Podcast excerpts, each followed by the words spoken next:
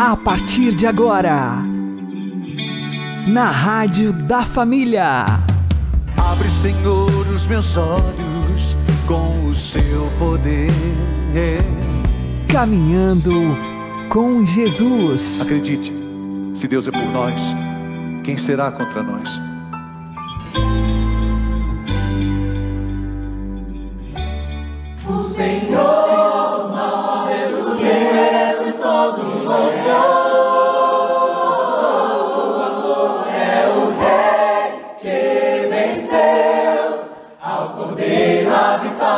Poder,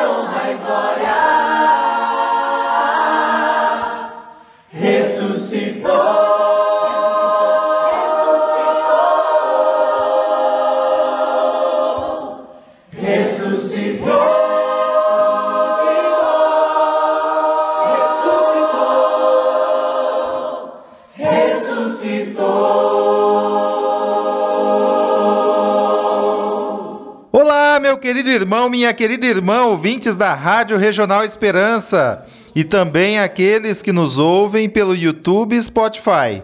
Eu sou João Cláudio e este é o programa Caminhando com Jesus. E vamos caminhar com Jesus em nome do Pai, do Filho e do Espírito Santo. Amém.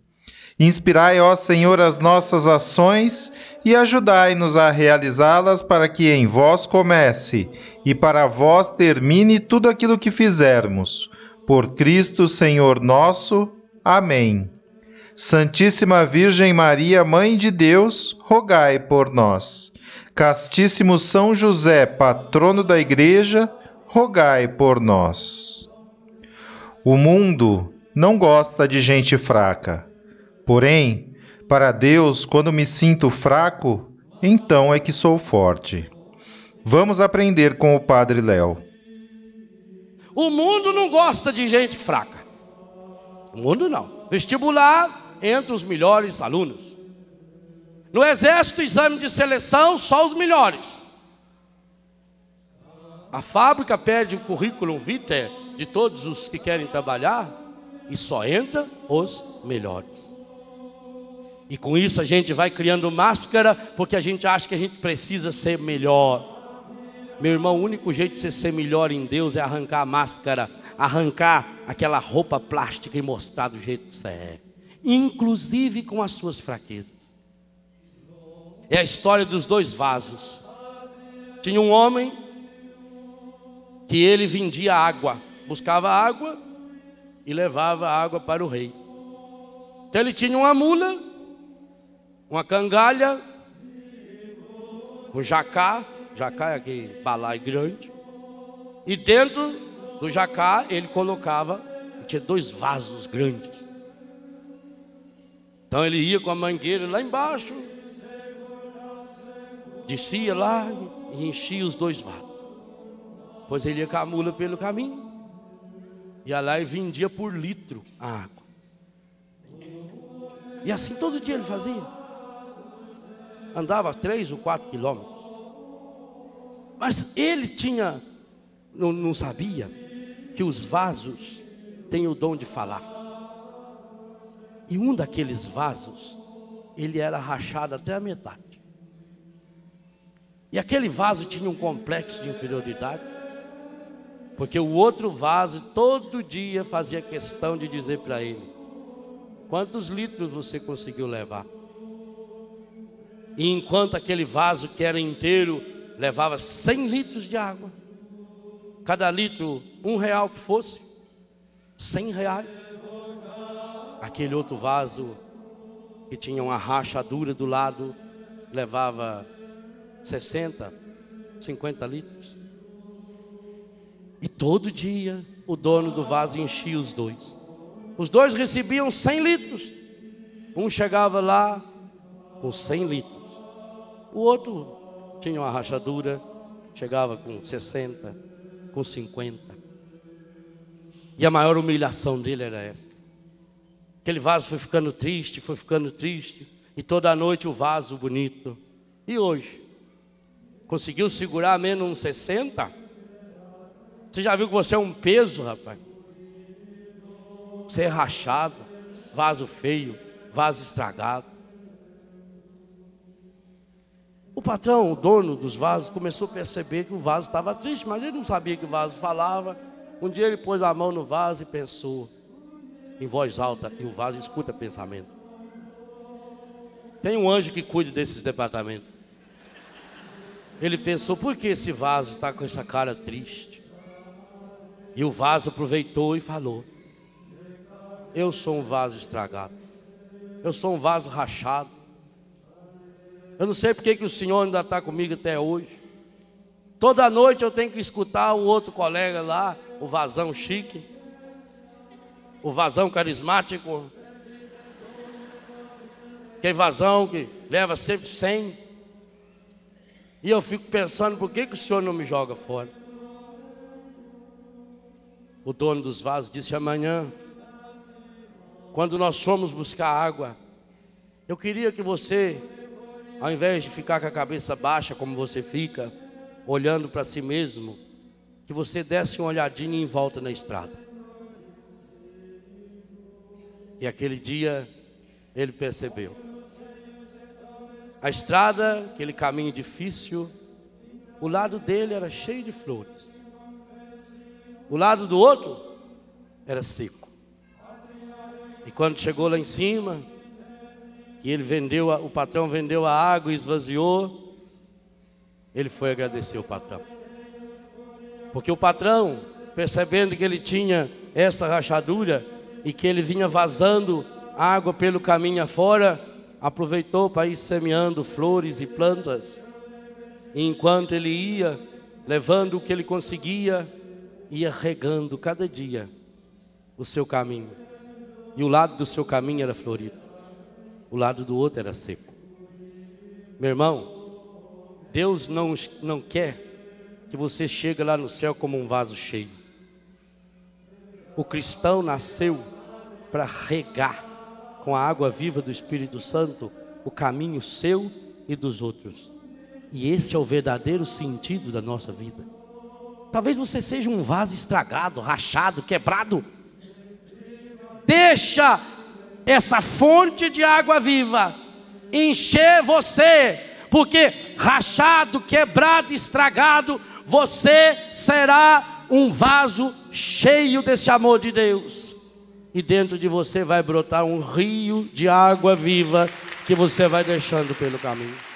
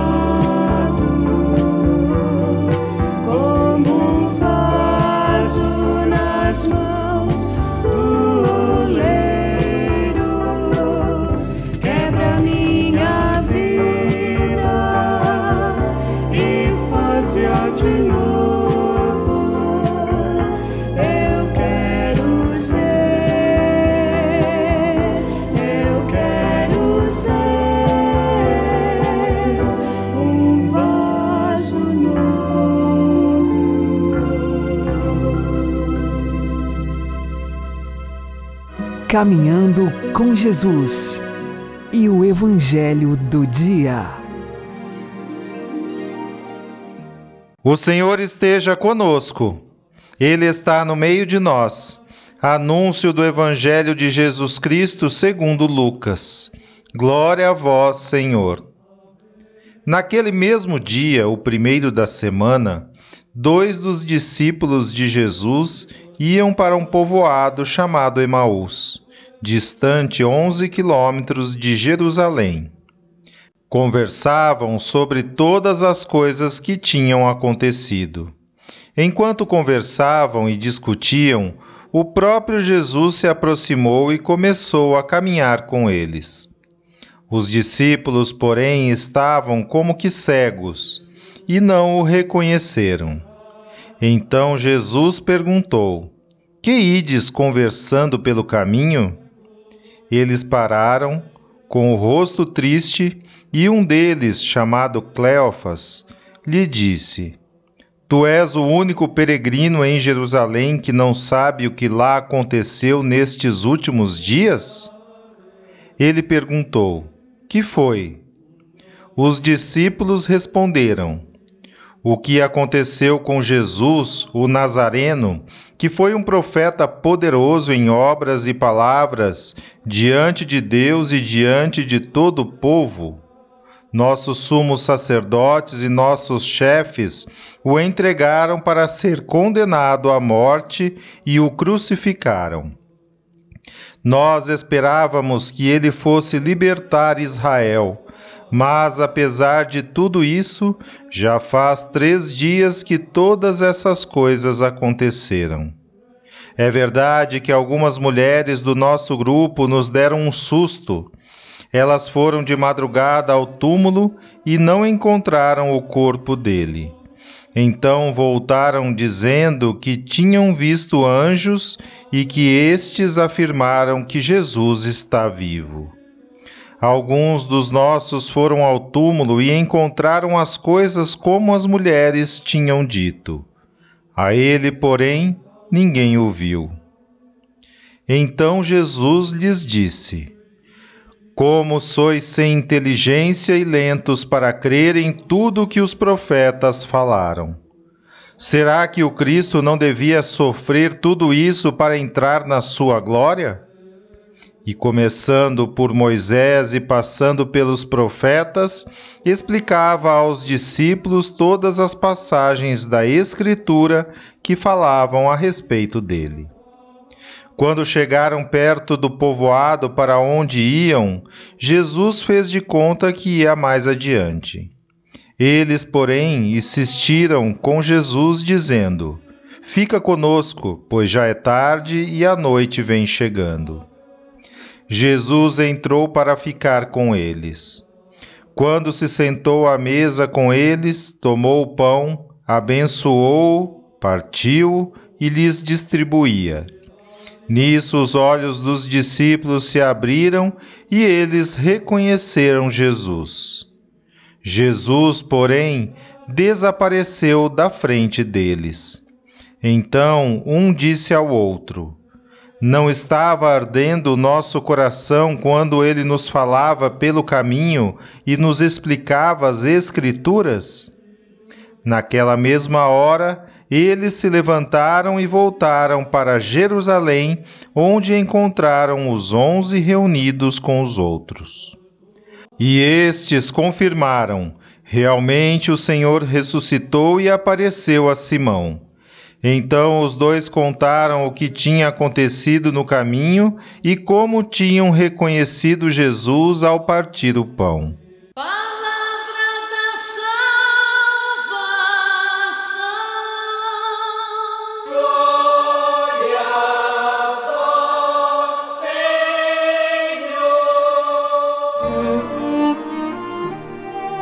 Agora, a homilia diária com o Padre Paulo Ricardo.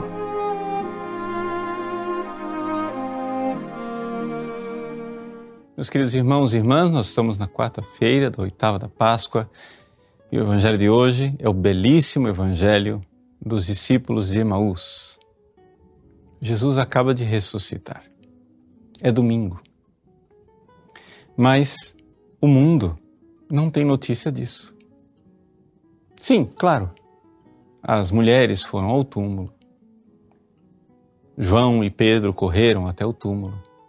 Mas a notícia da ressurreição ainda não conseguiu se espalhar. Dois discípulos que estavam em Jerusalém, provavelmente tinham ido a Jerusalém para viver a festa da Páscoa, dois discípulos que provavelmente foram testemunhas dos sofrimentos tremendos eh, de Cristo na cruz, relatam a um desconhecido, um companheiro de caminho que eles encontraram por acaso, os acontecimentos daqueles dias, cheios de tristeza e cabisbaixos. Jesus já ressuscitou. A maior alegria que aconteceu na história da humanidade, a ressurreição de Jesus, já aconteceu. Mas eles não têm notícia. É interessante aqui nós enxergarmos essa verdade. Não é porque eu não sei, não é porque eu não conheço, não é porque eu não recebi notícia que as coisas não estão acontecendo. O mundo está salvo. E eu, cabisbaixo, caminho como se estivesse ainda perdido. Jesus ressuscitou. A alegria triunfa. Os céus fazem festa. E eu, cabisbaixo, olhando somente para os meus sentimentos, minhas paixões, caminho, porque ainda não recebi a notícia. Pois bem, a notícia vem. E a notícia vem caminhando, no caminho de Emaús. A notícia vem como? Porque um peregrino, um forasteiro, um caminhante, vai meditando as Escrituras no caminho. E acontece isso exatamente. Quando nós ouvimos as Escrituras, acontece que a graça de Deus começa a tocar o nosso coração e nós, quase que sem perceber, sem, eh, sem nos darmos conta, temos Jesus dentro de nós, o ressuscitado dentro de nós, tocando o nosso coração com o seu Espírito Santo. E nós vamos vendo. É assim. São assim as visitas de Deus. As visitas de Deus são como essa visita de Jesus no caminho de Emaús. Por quê? Porque Jesus meditava as Escrituras no caminho e o coração deles ardia. Mas quando eles notam que é Jesus, Jesus foi embora. Assim são as visitas de Deus. Isso aqui é quase um manual místico. Por quê? Porque quando nós somos tocados pela graça e tocados pela visita de Deus, quando a gente nota que ele veio, ele já foi. É assim. Dá quase vontade de dizer: não, mas fica mais um pouco. Fica. Dá vontade de agarrá-lo. Dá vontade de dizer: não vá. Mas quando você percebe que ele veio, é porque ele já foi. Não é que Jesus não esteja conosco, é que são momentos de refeição espiritual. Sim, porque quando nós meditamos as Escrituras no caminho, quando nós meditamos a palavra de Deus e o ressuscitado nos toca com o seu Espírito Santo, acontece a refeição espiritual acontece esse alimentar-se espiritualmente e nós nos sentimos não somente consolados, mas fortalecidos, agraciados. O Evangelho é uma força de Deus para aquele que crê. A força acontece. Os dois discípulos que andavam tristes, cabisbaixos e acabrunhados, voltam alegres, felizes, crentes cheios da boa notícia que brilhou em suas almas para dar esta notícia a, aos onze que estão lá em Jerusalém. É importante você ver que esse relato de Emaús tem tudo a ver com a minha vida, com a sua vida espiritual. Ele acontece e pode acontecer todos os dias, pode acontecer com frequência, quando nós no caminho, meditamos as Escrituras. Deus abençoe você. Em nome do Pai, e do Filho, e do Espírito Santo. Amém.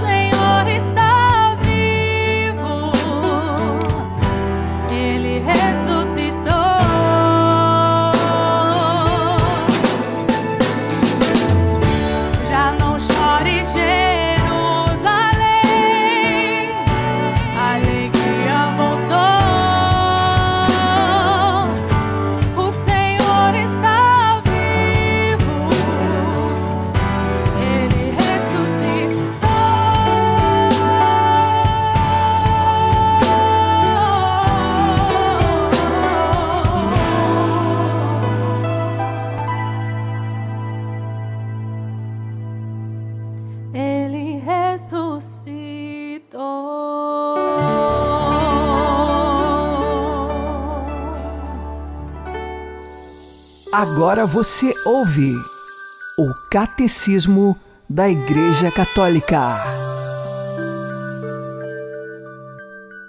Só quando chega a hora em que vai ser glorificado é que Jesus promete a vinda do Espírito Santo, pois a sua morte e ressurreição serão o cumprimento da promessa feita aos antepassados. O Espírito da Verdade, o outro Paráclito, será dado pelo Pai a pedido de Jesus.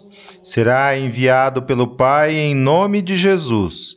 Jesus o enviará de junto do Pai, porque do Pai procede.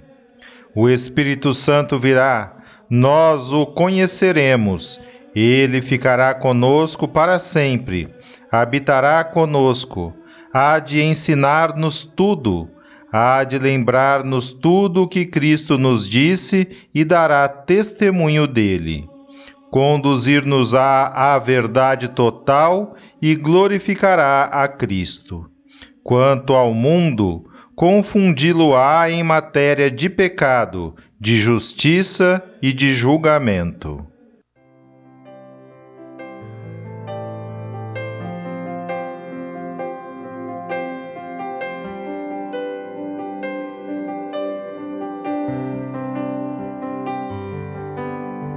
Vem, vem, vem, Espírito Santo, transforma minha vida.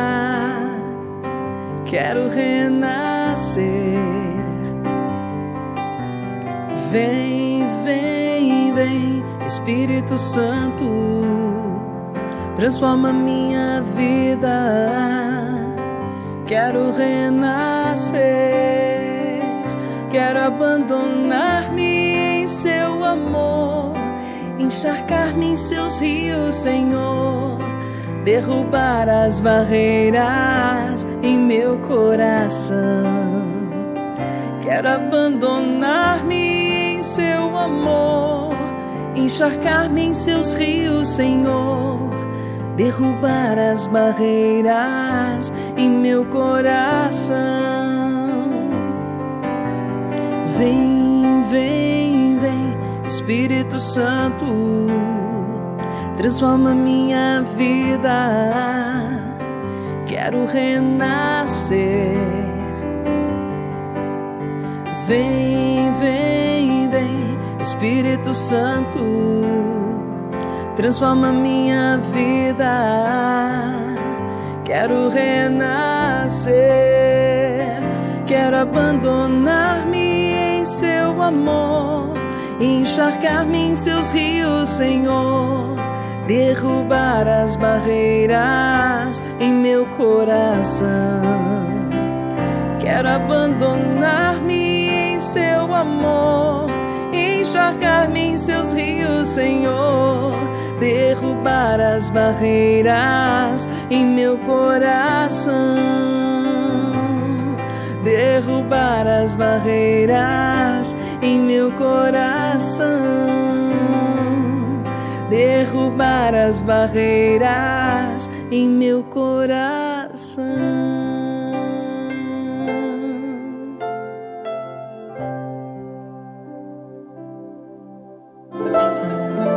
O Santo do Dia, com o Padre Alex Nogueira. No dia 20 de abril, nós celebramos Santa Inês de Montepulciano. Nasceu no ano de 1268, numa aldeia próximo a Montepulciano, que fica no centro da Itália. Aos seis anos de idade, Inês já dizia que queria ser uma irmã religiosa, ou seja, que queria ser freira. E assim, aos nove anos de idade, sua família confiou a educação da pequena Inês à congregação religiosa das Dominicanas. E a partir disto, ainda na sua infância, ela já foi decidindo pela vida religiosa. Aos 15 anos, ela já era uma irmã professa e se tornou a superiora do convento. Isto porque, com 15 anos, já resplandecia nela virtudes de pessoas que tinham muito mais idade, uma sabedoria tão grande e uma vida de penitência e oração profunda. Por isso, então, as outras irmãs do convento elegeram Inês como superiora. Mas havia um problema. Aos 15 anos, ela não poderia ser superiora porque as constituições proibiam. Foi pedido então uma dispensa ao Papa Nicolau VI.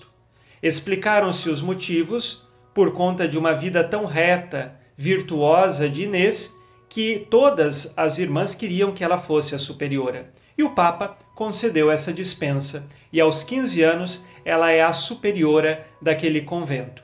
Em Montepulciano, onde ela morava com as demais irmãs no convento, existia também um famoso prostíbulo, uma casa de prostituição. E ali, muitas mulheres de diversas localidades vinham para ganhar a vida. Santa Inês começou a rezar pela conversão daquelas mulheres. E não só rezar, mas também ia frequentemente visitar aquela casa de prostituição para anunciar o Evangelho e mostrar àquelas mulheres que havia a oportunidade de mudar de vida e seguir outro caminho. Dia após dia, semana após semana das visitas de Santa Inês e de uma profunda oração que fazia, junto com as demais irmãs, o coração daquelas mulheres foi mudando e elas perceberam que, traumatizadas pela vida, abandonadas e por diversos outros motivos de fracassos na vida, elas então tentaram a sorte naquela casa de prostituição. Mas agora, Inês, como o próprio Jesus, ia até aquelas mulheres, sentia compaixão delas e mostrava um novo caminho. Com muita oração, com muita penitência, então aquele coração das mulheres que moravam na casa de prostituição se converteu. E aquela casa se tornou uma casa religiosa, um convento. De casa de prostituição para um convento, onde aquelas mulheres se converteram, se tornaram também irmãs religiosas e passaram a uma vida de virtudes.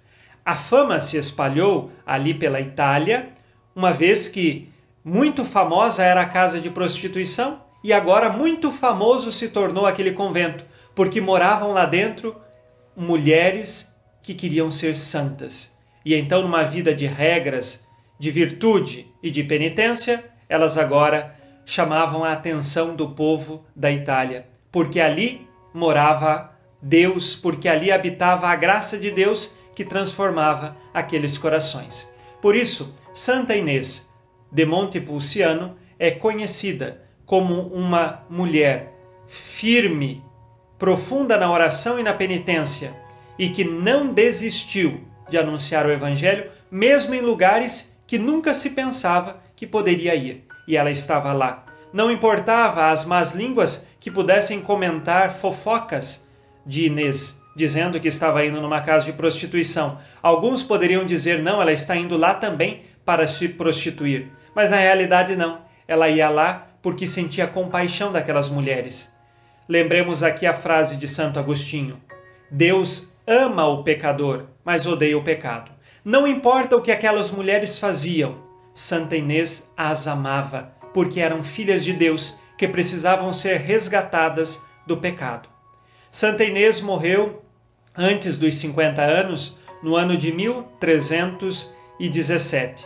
E hoje nós pedimos a sua intercessão para que perseveremos na oração para com o próximo e que saibamos nós também ter um olhar de compaixão e misericórdia pela pessoa do irmão que está no pecado, ajudando ele a superar a situação de pecado, se converter e assumir a vida nova da graça de Deus. Santa Inês de Montepulciano, rogai por nós. Abençoe-vos Deus Todo-Poderoso, Pai e Filho e Espírito Santo. Amém. Fique na paz e na alegria que vem de Jesus.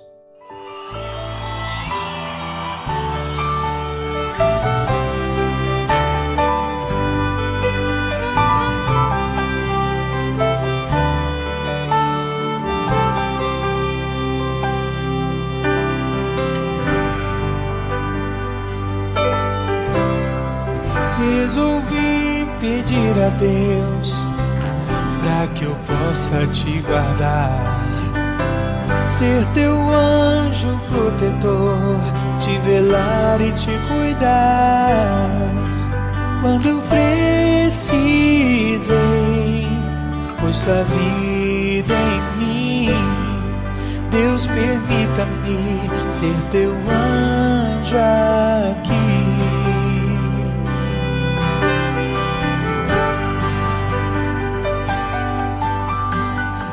Eu pedi pra Deus gravar o teu nome em minha mão.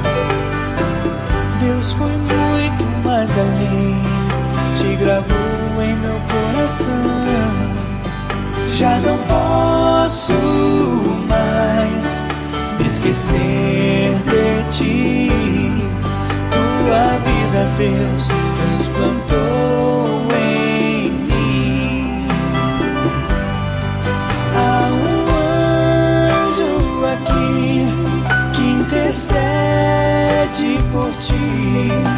Trago um pedaço do céu no olhar pra te dar.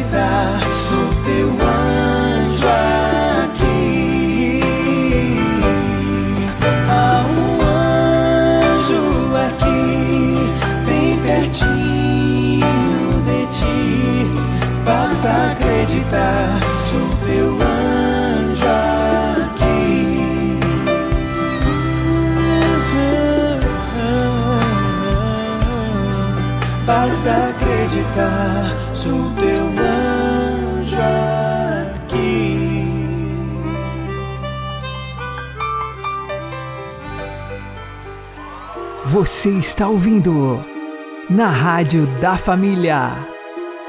Caminhando com Jesus. Abri, Senhor, os meus lábios e a minha boca anunciará o vosso louvor. O Senhor ressuscitou verdadeiramente. Aleluia. Senhor nosso Deus, que todos os anos nos alegrais com a solenidade da ressurreição de Cristo, concedei pela vossa bondade que, celebrando dignamente estas festas na terra, mereçamos chegar às alegrias do céu. Por nosso Senhor Jesus Cristo, vosso Filho, que é Deus convosco na unidade do Espírito Santo. O Senhor nos abençoe, nos livre de todo mal e nos conduza à vida eterna. Amém. E que Maria e José nos conduzam pelas mãos para que continuemos caminhando com Jesus.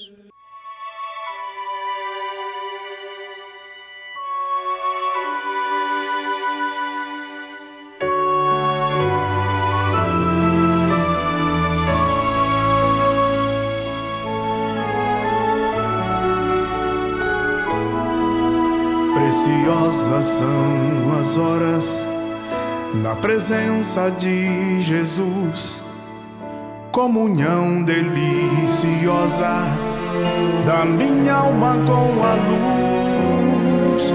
Os cuidados deste mundo nunca podem me abalar, pois é Ele o meu abrigo, nele posso confiar. Ele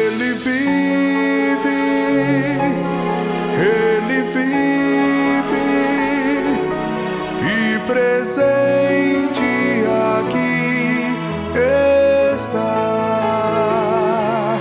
Ele vive, ele vive e presente aqui está.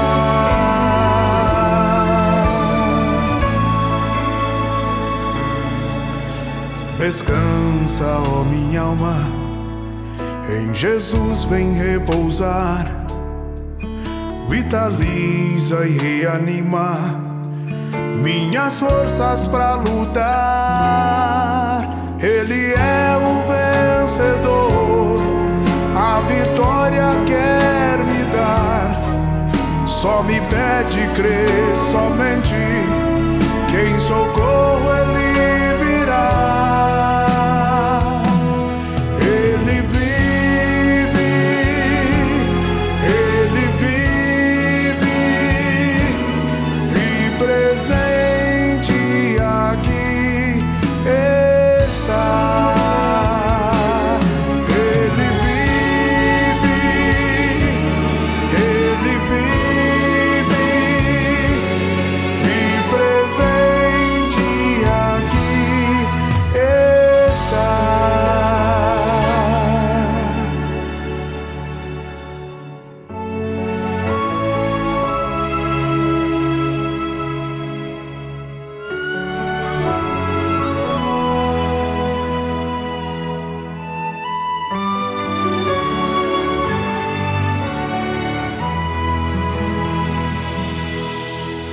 Descansa, ó minha alma, em Jesus vem repousar, vitaliza e reanima minhas forças para lutar. Ele é o vencedor, a vitória quer me dar. Só me pede crer somente quem socorro